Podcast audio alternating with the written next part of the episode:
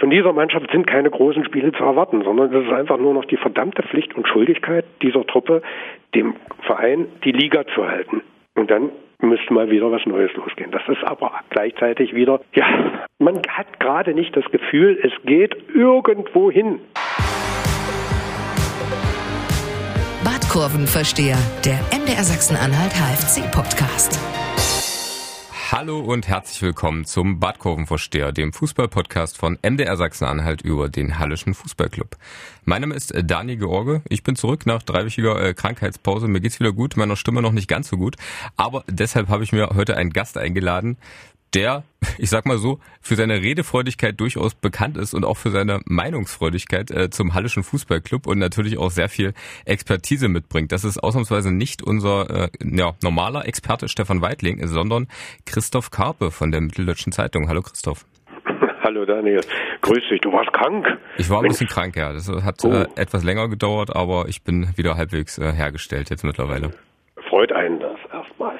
Na, der HFC, der ist auch krank. Lass, lass uns mal überleiten äh, zum Thema. So kann man es nennen. Ja, so, so ja. kann man es nennen. Ähm, wir wollen die Krankheit mal ein bisschen analysieren, gucken, wie es ausschaut, gerade im Abstiegskampf. Wir wollen nochmal auf die Leistung gegen Duisburg blicken am vergangenen Wochenende und wir mhm. wollen die Sorgen der Fans auf, aufgreifen und äh, die haben auch ganz viele Fragen gestellt. Ich habe in unserer Facebook-Gruppe mal dazu aufgerufen, dir Fragen zu stellen und es gab tatsächlich einige und die sind, naja, ich würde fast sagen, durch die Bank weg auch eher kritisch, aber ähm, wir lassen die immer mal an den ein oder anderen Stellen mit einfließen. Ja, woher sollen auch die äh, positiven Aspekte gerade kommen? Es ist ja wirklich so mittlerweile, ja, es ist ein Zustand erreicht, wo man wenig Freude an der Mannschaft, an ja, man, man hat, hat keine richtige Perspektive gerade, außer jetzt gerade noch die Saison zu Ende bringen, nicht absteigen und dann mal wieder alles auf Null stellen und mal wieder einen Neustart versuchen.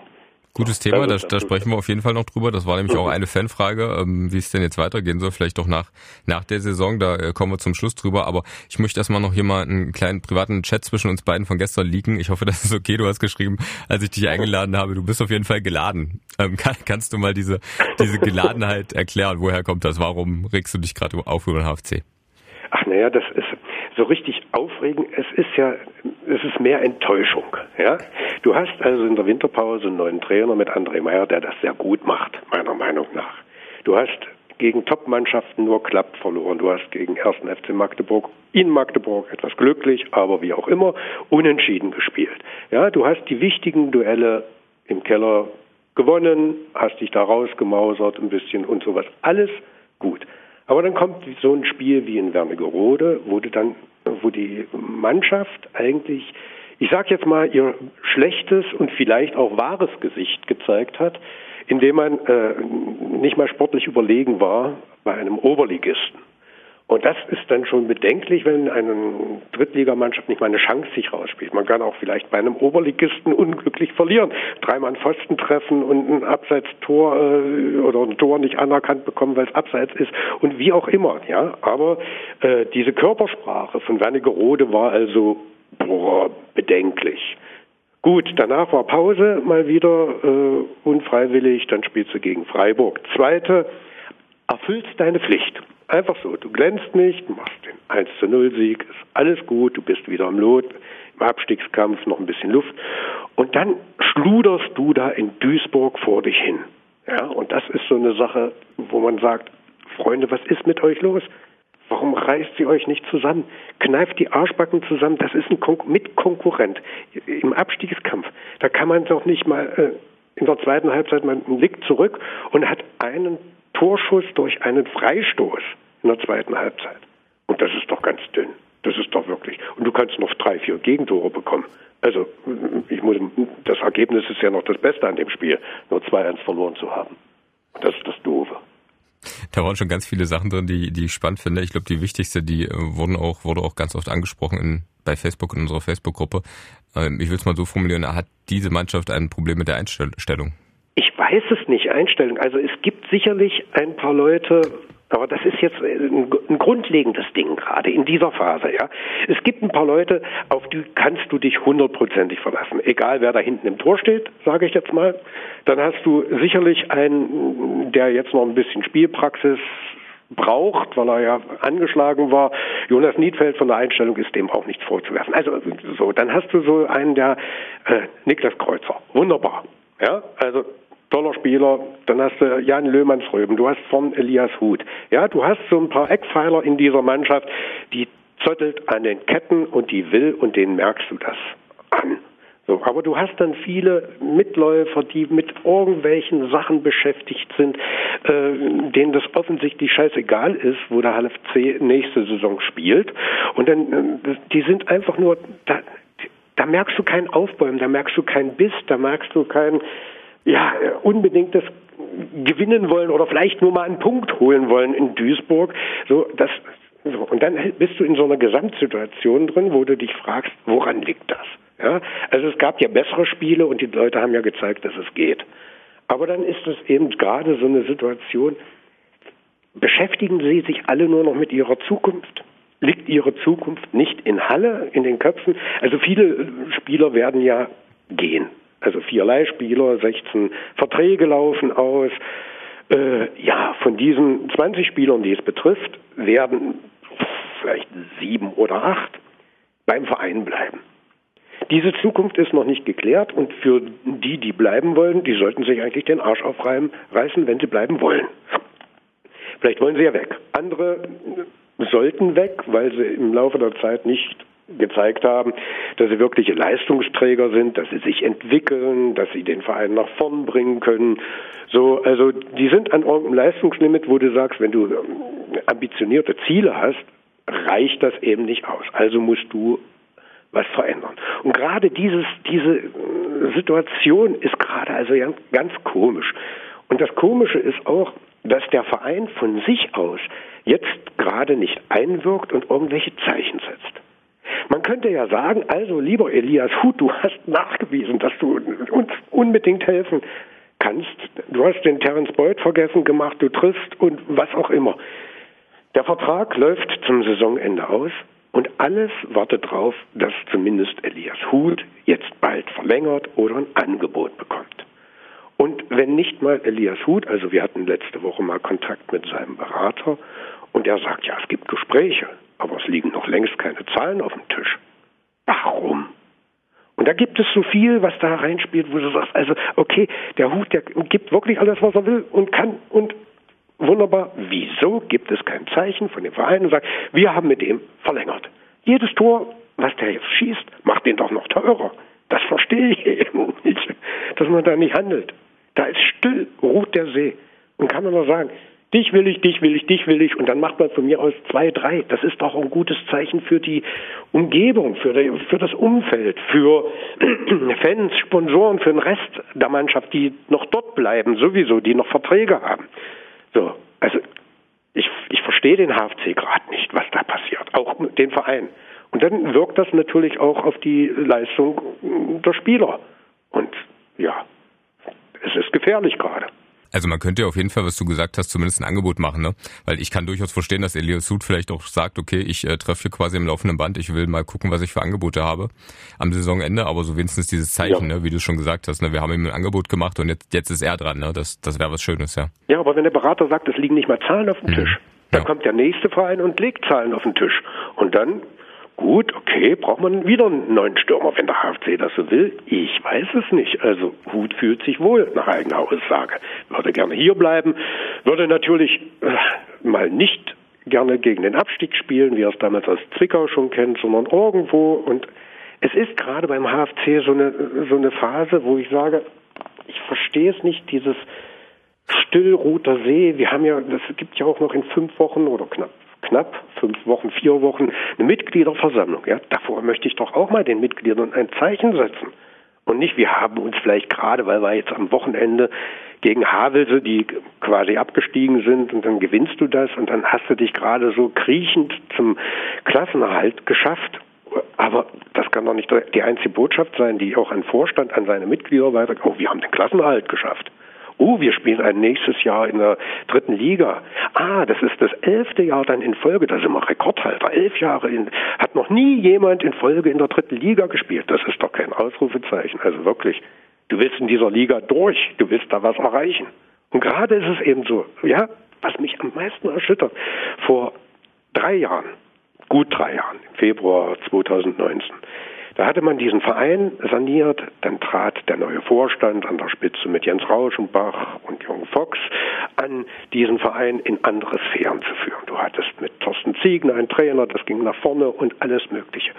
Und seitdem diesen Zwischenhoch einer Tabellenführung, die es sogar mal gab von den HFC, dümpelt das alles wieder vor sich hin und sackt immer weiter ab. Also ich, der, der Verein ist gerade auch auf so einem Niveau wie die Mannschaft. Glaub, so, so kommt es mir jedenfalls vor.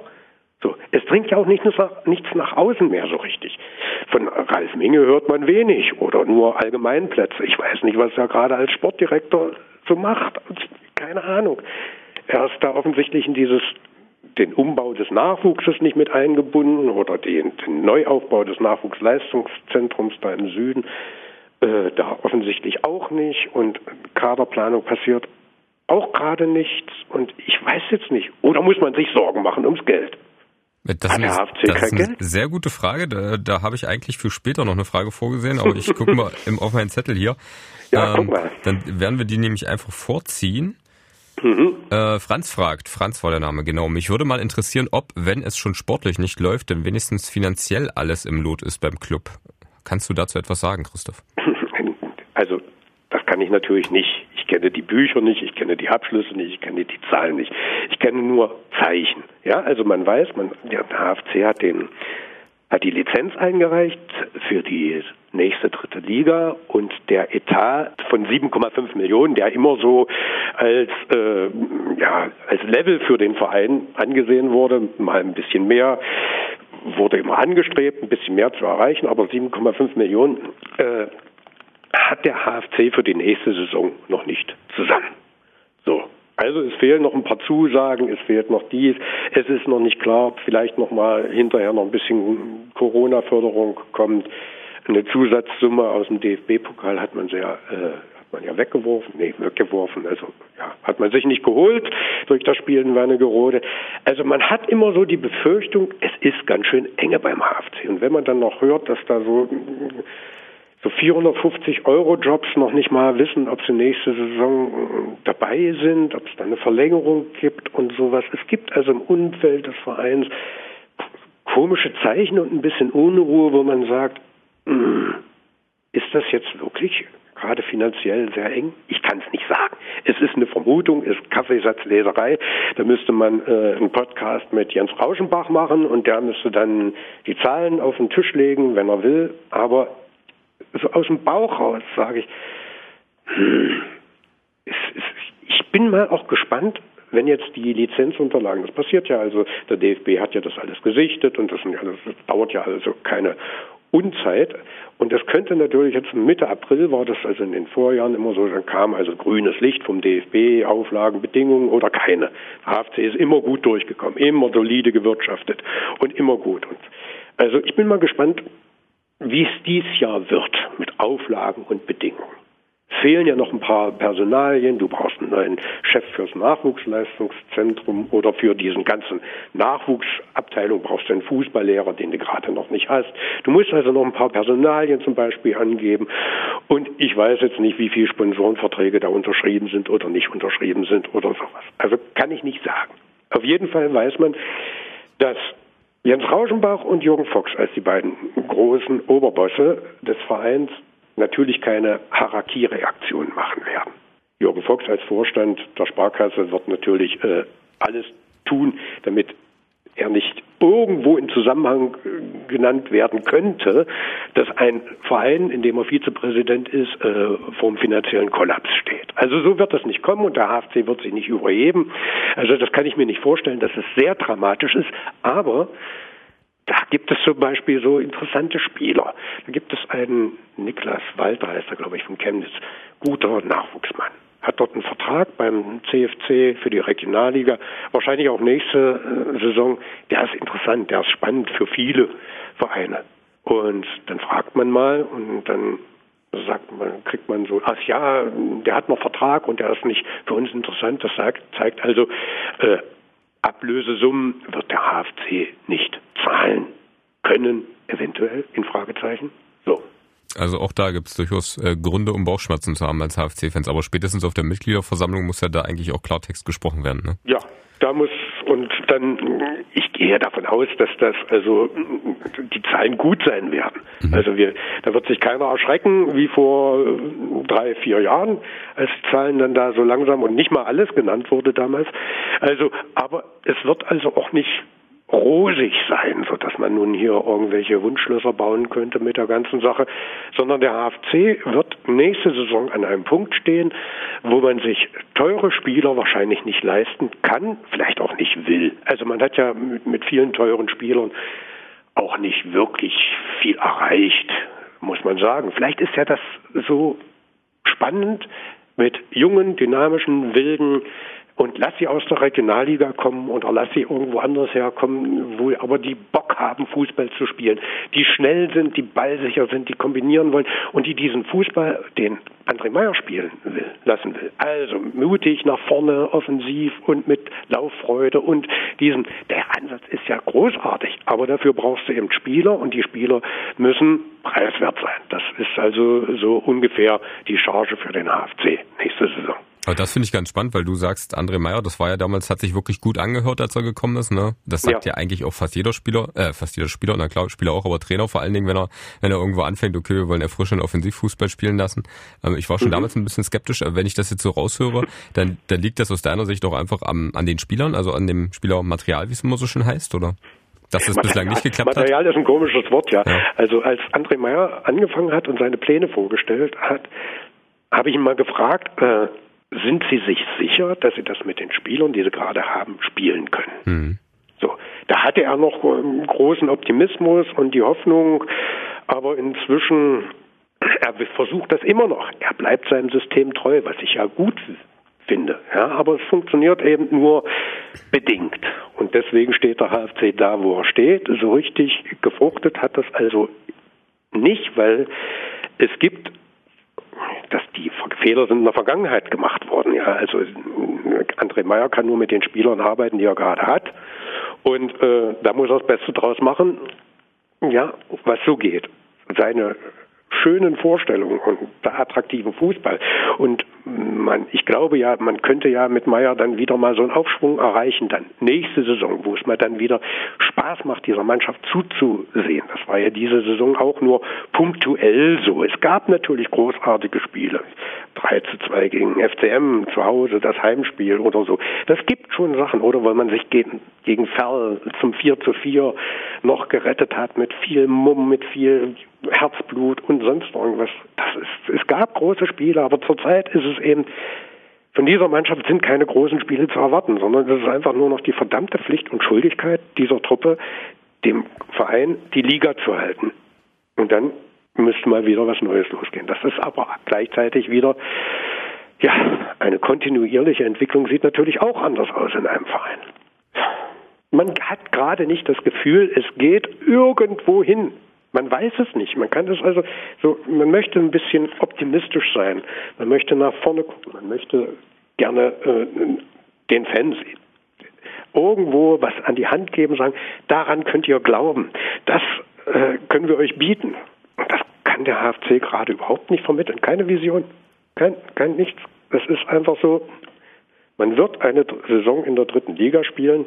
In welchen sportlichen Bereichen? Keine Ahnung. Das wird die Wundertüte. War es damals auch, als Ziegen angefangen hat?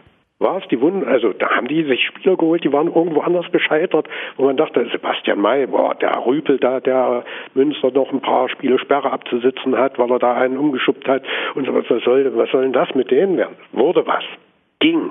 Überraschung. War toll. Aber danach ist eigentlich alles, als Ziegner auskam, warum auch immer, das ist immer noch ein Rätsel, aber danach hat sich das auf einem Niveau eingepegelt, was ja wenig Mut macht. Und die Fans sagen ja nicht so, jedes Jahr die gleiche Scheiße. So. Das ist der Tenor, ja. Das, das ist der Tenor das gerade. Der Tenor. Und hast, darauf hat keiner Bock so richtig. Jetzt, jetzt, hast du ja schon relativ deutliche Worte gefunden. Der Christian fragt trotzdem, musst du deine hm. Beiträge häufig selbst quasi in Anführungsstrichen zensieren, da du lieber noch ganz andere Worte zu manchen Leistungsträgern finden würdest? Es ist ja schwierig. Ja, also man würde, man könnte drastischer sein. Dann ist aber die ganze Sache, man muss aufpassen, dass man nicht nur im Populismus verfällt. Ja? Also man muss sich versuchen, einen gewissen Punkt Neutralität zu bewahren und nicht, ich sag mal, so in, in den Fan-Modus zu verfallen und sagen, Nichtskönner, schmeißt die raus, schickt die arbeiten oder was auch immer. Ja? Also man muss sagen, also woran könnte es denn gelegen haben? dass der eine jetzt so schlecht ist. Wenn einer über dauerhaft, dauerhaft schlecht ist, dann reicht es vielleicht nicht. Aber einer so Rätselraten zum Beispiel. Man könnte gnadenlos in dieser Saison den Daumen zu Julian Guttau senken. Was der jetzt gespielt hat, also nicht nur diese Saison, es ist einfach nicht gut. Man ist, es ist nicht gut, weil man im Vergleich zur, man hat ein paar Spiele früher gesehen hat, als Schnurrenberg kam in dieser Endphase der einen Saison, wo es dann, also Sieg noch raus, wo es dann auch um den Klassenhalt wieder ging. Und Gutter, boah, explodiert es. Und das, alle wollten plötzlich Gutter. Jetzt glaubt Gutter, er ist immer noch fast ein Zweitligaspieler, verhandelt große Prämien aus, aber spielt schlecht. Und was macht man mit so einem Jugendspieler? Sagt man nun, äh, Guttau ist ein Dauerloser? Nein, sagt man nicht, sondern sagt, hey, der hat Potenzial. Man will ja den Jungs auch noch ein bisschen, äh, wenn die medial nur Feuerwerks kriegen, ist, dann sind die eigentlich sehr sensibel. Man staunt wirklich, wie, es, wie das so geht. Fußballprofi, abgezockt, nee, ist es nicht. Und manchmal muss man also ein bisschen Fingerspitzengefühl walten lassen und man sollte nicht zu drastisch sein, sondern sollte schon die Leute spüren lassen, äh, dass man mit der Leistung nicht einverstanden ist, nicht einverstanden sein kann. Und das ist eben das Erschütternde, dass man einfach mal, man könnte sagen, ja, der HFC hat da in Duisburg versucht, äh, das Spiel wie im Yoga-Sitz zu absolvieren. Ja, das war eine, eine drastische Formulierung, aber äh, so war es ja nur auch vielleicht nicht ganz. Also man hat ja immer noch die Hoffnung, dass es so geht und nur draufhauen ist auch keine Lösung, nirgendwo. Du hast jetzt schon ein Spiel angesprochen, den Julian Guttau. Ähm, jetzt fragt der. Andreas noch zu einem anderen Spieler. Er fragt erstmal, ob du Insiderwissen hast, denn ich frage deshalb, schreibt er, ob du weißt, wieso der Trainer immer wieder Samsung einsetzt. Er ist nicht allein für die Niederlage verantwortlich, aber wenn er spielt, ist immer Unruhe und keine Sicherheit. Er sorgt immer für Gefahrenmomente. Siehst du das mhm. ähnlich oder anders?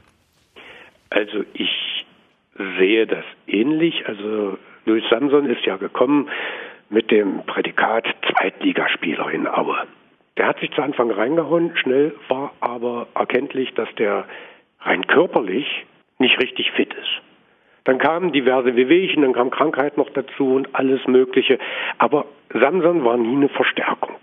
Nun hat er zum Beispiel, er hat immer so Ausreißer nach oben, manchmal, okay, als bei dem 1 zu 1 in Magdeburg, hat er zum Schluss, also hat er als letzter Mann sozusagen, da als zentraler, zentraler Mann in der Innenverteidigung, hat er eine gute Partie gemacht. Aber vieles bei ihm wirkt natürlich nicht souverän, wirkt nicht wirklich gut. Man hatte sich viel, viel mehr versprochen. So, und warum lässt er ihn spielen, auch wenn er viel Unruhe reinbringt? An, da hat der Hörer, Leser hat also dann da auch äh, schon recht, dass Samson immer ein Unsicherheitsfaktor ist. Er wird trotzdem aufgestellt, weil es ja auch eine Frage der Alternativen ist. Ja, also Marcel Titsch Rivero, der zuletzt gut in Form war, also ich sage mal auch Wernigerode ausgeklammert, aber gut in Form war, ist ja angeschlagen und verletzt. Dann hat sich äh, Dominik Böse, Sebastian Böse, Dominik Böse ist der Boxer. Der Boxer.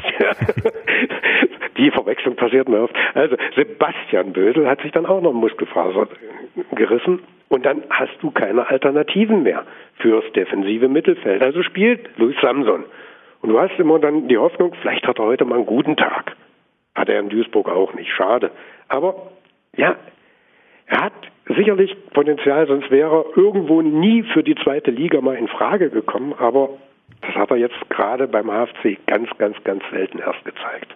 Schade. Äh, der Thomas möchte noch wissen, Christoph, wie erklärst du es dir, dass der HFC, das hast du auch schon mal angesprochen, das zieht sich irgendwie durch die letzten, naja, zehn Jahre, also durch die Drittliga-Zeit, äh, dass der HFC nicht einmal in einer Saison dauerhaft gute Spiele abliefern kann. Also er spricht so ein bisschen das Thema Konstanz an. Ja, dauerhaft gute Spiele, das ist immer so eine Sache. Also man kann ja nicht erwarten, dass eine Mannschaft dauerhaft gewinnt. In dieser Liga, du, da spielt der HFC, ich sag mal, äh, es wird immer mal, das wurde früher von ehemaligen Sportdirektor mal gesagt, ja, muss mal sehen, was die anderen für Kohle zur Verfügung haben und die haben viel, viel bessere Spieler und sonst irgendwas.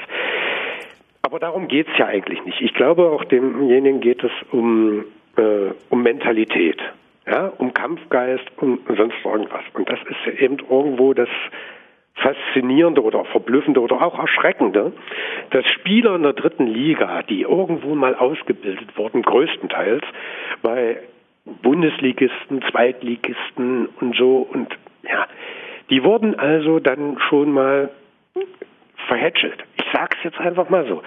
Der gemeine Drittligaspieler hält sich für besser als er ist manchmal ja?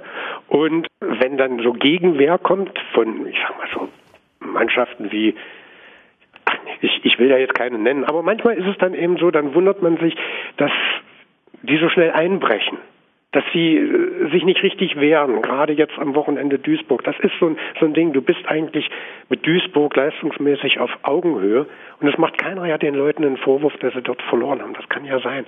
Aber du wehrst dich nicht.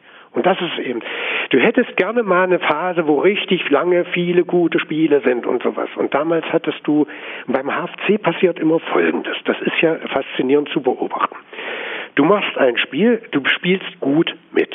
Ja, also damals unter Ziegner, du hast sensationell bist du gestartet und du hast dann also ein Heimspiel gegen Münster war das, glaube ich. Du bist in Überzahl und spielst gegen diese Mannschaft von ganz hinten, spielst du nur 3-3 weil du sie nicht ernst genommen hast. Und danach verlierst du, glaube ich, in Magdeburg und dann geht es langsam so bergab und dann hat sich der HFC gar nicht mehr eingekriegt. Es gibt immer so Schlüsselspiele, das ist aufgefallen, wo danach ein Einbruch kommt. In dieser Saison, ja. Wir haben am Wochenende das Spiel gegen Havelse. Das Hinspiel. Bis dahin war alles gut, ja. Also vor dem Havelse-Spiel, ich habe mal nachgeguckt, wusste ich auch nicht. Da waren 13 Spiele gespielt, der HFC hatte nach 13 Spielen 20 Punkte. Ja, also jetzt sind wir bei 35, ja? Genau, so? 35. Ja. 35. Damals war der HFC auf Platz 8, hatte zwei Punkte, nee, drei Punkte weniger als der zweite Braunschweig. Und Braunschweig hatte also noch ein Spiel mehr damals. Ich habe nämlich mal nachgeguckt. Also wenn dieses eine damals ausgefallene, verlegte, wahrscheinlich wegen Corona, äh, dieses Spiel, wenn man das gewinnt, wärst du damals punktgleich mit dem zweiten gewesen. Und dann kommst du nach Havelse und verlierst in Havelse wo du eigentlich, das ist eine Kopfsache, das ist eine Einstellungssache. Das erste Wernigerode gab es in dieser Saison in Havelse. So. Und dann stehst du da und danach hat sich diese Mannschaft nie wieder eingekriegt. Und das Ende vom Lied war, dass man wieder einen Trainer wechseln musste und sonst irgendwas. Es ist faszinierend zu beobachten, dass äh, in Spielen, wo man eigentlich der Favorit ist, diese Mannschaft nicht seit Jahren, also das ist ja nicht diese Mannschaft, das ist auch die davor und die davor, dass wenn es gegen vermeintliche Außenseiter geht, dass irgendwo im Kopf so eine Larifari-Einstellung offenbar kommt, dass sie sich nicht wirklich aufraffen, diesen Gegner ernst zu nehmen und den wirklich zu bespielen, als ging es gegen Magdeburg oder ging es gegen ein anderes Top-Team. So. Und dieses, diese Einstellung ist diesen HFC-Mannschaften in der letzten Zeit irgendwie immer zum Verhängnis geworden. Und das wird ja natürlich dann also auch die Aufgabe für die nächste Saison werden, Spieler zu scouten, zu verpflichten, vor allen Dingen dann auch, die äh, dagegen gefeit sind, gegen, ich sag mal, so eine Art Überheblichkeit, wie man, könnte man so nennen. Ja, also vielleicht ist das Wort etwas drastisch, aber ja, man nimmt muss jeden Gegner ernst nehmen. Und die Trainer predigen das. Wir nehmen die ernst. Wir haben das und so. Und in die Köpfe der Spieler kommt es trotzdem nicht rein. Und das ist also ein Phänomen, wo man sagt, da ist der Trainer meistens die arme Suppe. War vielleicht Schnornberg schon dran, dass er die Mannschaft nicht mehr irgendwie ja, bei der Ehre, beim Schopf irgendwo packen konnte. Und Meier steht jetzt auch da und es waren gute Ansätze unter ihm da. Aber es gab eben also auch schlechte Spiele. Es gab viele gute Ansätze unter Meier. Und das macht ja Hoffnung für die Zukunft. Aber jetzt gerade hast du nur die eine Hoffnung. Bitte sammelt noch äh, drei, vier, sechs Punkte, was auch immer dann reicht. Und Deckel drauf auf die Saison und gut und dann fangen wir mal neu an. Elfte Saison, dritte Liga. Du hast das jetzt schon, also ich höre das schon raus, das ist natürlich irgendwie nicht zu erklären. Wir haben das hier auch im Podcast schon ganz oft diskutiert, ja. weil du ja schon sagst, es kommen neue Spieler, es kommen neue Trainer, es kam sogar jetzt eine neue sportliche Leitung quasi. Und es mhm. ist trotzdem immer wieder dasselbe Problem. Ähm, ich möchte mal den Sven zitieren, der hat das schön irgendwie auf den Punkt gebracht oder seine Gefühlslage beschrieben bei uns in der Facebook-Gruppe. Und zwar schreibt der Sven, bis auf die Saison 2018-19 ähnelt sich gefühlt jeder Saisonverlauf unseres Vereins. Jede Saison das Zittern und Bangen wegen des Klassenerhalts und die Hoffnung, Forderungen nach einem Neuaufbau der Mannschaft. damit in der nächsten Saison endlich oben angegriffen werden kann. Und jede Saison verspricht uns das auch die sportliche Führung. Selbst wenn wir hoffentlich auch diese Saison die Klasse halten sollten, mit einem Herrn Minge als Sportchef war meine Hoffnung auf eine neue erfolgreiche Saison noch nie so gering. Und ich werde auch langsam müde. Jetzt kommt mhm. die Frage, Christoph, was erhoffst du dir mhm. denn von der nächsten Saison? Das haben wir schon besprochen. Ich habe das jetzt an der Stelle nur noch mal vorgelesen, weil das finde ich so auch diese Müdigkeit auch bezüglich ja, der dritten genau Liga, so. das bringt auf ja. den Punkt, ne? Ja, das genau, das bringt es auf den Punkt. So denken, also viele, also diese Müdigkeit merke ich an mir selbst. Ja, ich bin ja nun äh, 30 Jahre am HFC dran, drum, drin, wie auch immer. Man ist so, äh, ja, das Thermometer im Arsch dieses Vereins. So, und versucht immer da die Temperatur zu messen, wie es gerade ist. Und gerade ist lauwarm. Ja, also der Verein ist nicht wirklich krank, aber ja, ist auch nicht, es, es unterkühlt sozusagen alles gerade so ein bisschen. Es macht ja, es ist so Larifari. Und das ist das Erschütternde. Man möchte natürlich immer als, als Fan, auch als Medium, ja, also man möchte natürlich lieber über Siege berichten, über die Möglichkeit, eventuell, wenn man den Saisonendsport von ausstehenden sechs Spielen noch drei gewinnt oder sowas, dann hat man vielleicht den Relegationsplatz erreicht oder irgendwas, ja, irgendein Ziel. Aber jedes Jahr wieder, wir krepeln uns zum Klassenerhalt. Das ist auch nicht der Anspruch der Vereinsführung. Genau, das Gott ist ja auch so ein Thema, ne? Also Jens Rauschenbach, ja. ich erinnere mich noch an seinen, ich weiß jetzt nicht, möchte nicht lügen, ob es ein Drei- oder ein Fünfjahresplan, ich glaube ein Fünfjahresplan war, ne? Damals, äh, wo er schon gesagt hat, da gab es auch so ein Konzept, wir wollen in die zweite Bundesliga, ne? Na sicher, na sicher. Du kannst doch da, wie, wie trittst du denn an bei Sponsoren? Du ja. übernimmst als Präsident die ganze Sache neu, du hast noch einen starken Vizepräsidenten, du hast einen guten Verwaltungsrat mit guten prominenten Leuten, also mit Flöter zum Beispiel mit dabei, dem Rechtsanwalt und so weiter. Ja, also du gehst auf die Sponsoren zu und sagst denen, ja, wir wollen jetzt auf ewig dritte Liga spielen. Nee, kannst du ja nicht vermitteln. Du brauchst alle brauchen eine Perspektive. Der Verein braucht eine Perspektive, das Umfeld braucht eine Perspektive äh, und alle, die es mit den Rot-Weißen hier im Süden von Sachsen-Anhalt so halten, die wollen alle irgendwo mal sehen, hören oder sonst irgendwo, es geht nach vorn. So. Und dann bist du eben an so einem Punkt, und das kannst du immer wieder nicht äh, vermitteln. Ich glaube, Jens Rauschenbach ist einer derjenigen, der äh, am meisten erschüttert ist über das, was da gerade passiert ist. Und das, ja, und ich weiß es eben auch nicht, ob die Verpflichtung von Ralf Menge, in die so viele, viele Hoffnungen gesetzt wurden, sich letztendlich ausgezahlt hat. Stand jetzt nicht. Ja? Also du musst mal sehen, an den Spielerverpflichtungen, da kannst du sehr groß rumkritisieren. Ja, also du hast den Kreuzer, top. Du hast die zwei Langzeitverletzten, also Tom Zimmerschied ist ja jetzt wieder zurück zum Glück. Also mit der Schulter und Aaron Herzog, die haben geglänzt zu Anfang, in der Anfangsphase der Saison, als es richtig gut lief beim HFC. Aber alle Spieler, die sonst noch gekommen sind, geholt wurden und sonst, wo, also Elias Huth jetzt im Winter, sagen wir nochmal so, also den auch. Den hat man aber nur bekommen, weil Kaiserslautern unbedingt den Beut haben wollte und gesagt hat, wir geben euch den Hut noch mit dazu. Ich wollte gerade sagen, der Beut war jetzt ja, auch kein also schlechter. Das war ja also, im ne? Prinzip ein Tauschgeschäft. Ja, so. genau. Also, hm, da ist, jetzt frag dich, was die Aktie, kann ich nicht einschätzen, äh, von Ralf Minge daran ist. Aber du hast eben diverse Spieler, wo du sagst, was haben, warum haben Sie die denn jetzt eigentlich geholt? Äh, was hat er jetzt nun gebracht? Warum hat er jetzt einen Vertrag bekommen? Was hat er uns, was hat er verändert zum Positiven? Nichts. Und das ist eben jetzt komisch, ja, wo du dann sagst, komm, und dann passiert jetzt gerade auch wieder nichts. Wo du sagst, ich mache es jetzt wirklich an diesem Hut fest. Du brauchst ein positives Signal. Und du schaffst es nicht, mit Elias Hut den Vertrag zu verlängern ohne dass da jetzt irgendein anderer Verein, nicht dass ich wüsste, schon um die Ecke kommt und sagt, wir wollen unbedingt Elias Hut haben und wir zahlen ihm äh, 10.000 Euro mehr, als der HFC jemals zahlen kann. Weiß ich nicht. Und das eben, sind eben so Zeichen. Dann sagst du auch mal zum Trainer, dann stehst du mal da, oh, es wäre schon gut, wenn mal jetzt ein positives Zeichen in dieser Hinsicht käme, an die Mannschaft, ans Umfeld, wie auch immer. Dann steht er da und zuckt mit der Schulter, wir sind noch nicht so weit. Ja, hm. Du merkst also auch dem Trainer an, dass er gerne, ja, eine andere Situation gerade hätte. Aber es ist halt nicht. Und dann nächste Saison, im Prinzip könnte man heute schon sagen, alle Zeichen, die man jetzt deuten kann, sind auch nächste Saison wird es graue Maus AFC in der, in der dritten Liga geben. Äh, ja, zum einen, weil die finanziellen Voraussetzungen nicht stimmen oder nicht so ausgeprägt gut sind wie bei anderen Vereinen. Oder weil die Spieler, die man holen kann, auch nicht äh, das oberste Regal sein können. Aber das war es damals unter Ziegen auch nicht. Und man hat es hingekriegt. Die einzige Hoffnung ist jetzt gerade Meier. Meier kriegt es hin mit seiner offensiven Spielphilosophie, mit seinem Pressing, mit seiner, ja, wieder, das klingt alles gut. Und wenn er das hinkriegt, umsetzen kann, du musst nicht jedes Spiel gewinnen, du musst die Leute nur begeistern. Das kann, kannst du. Also, hat Meier beim Berliner AK geschafft. Sollte, was dort möglich ist, sollte vielleicht auch in Halle möglich sein. Und das ist die Hoffnung gerade.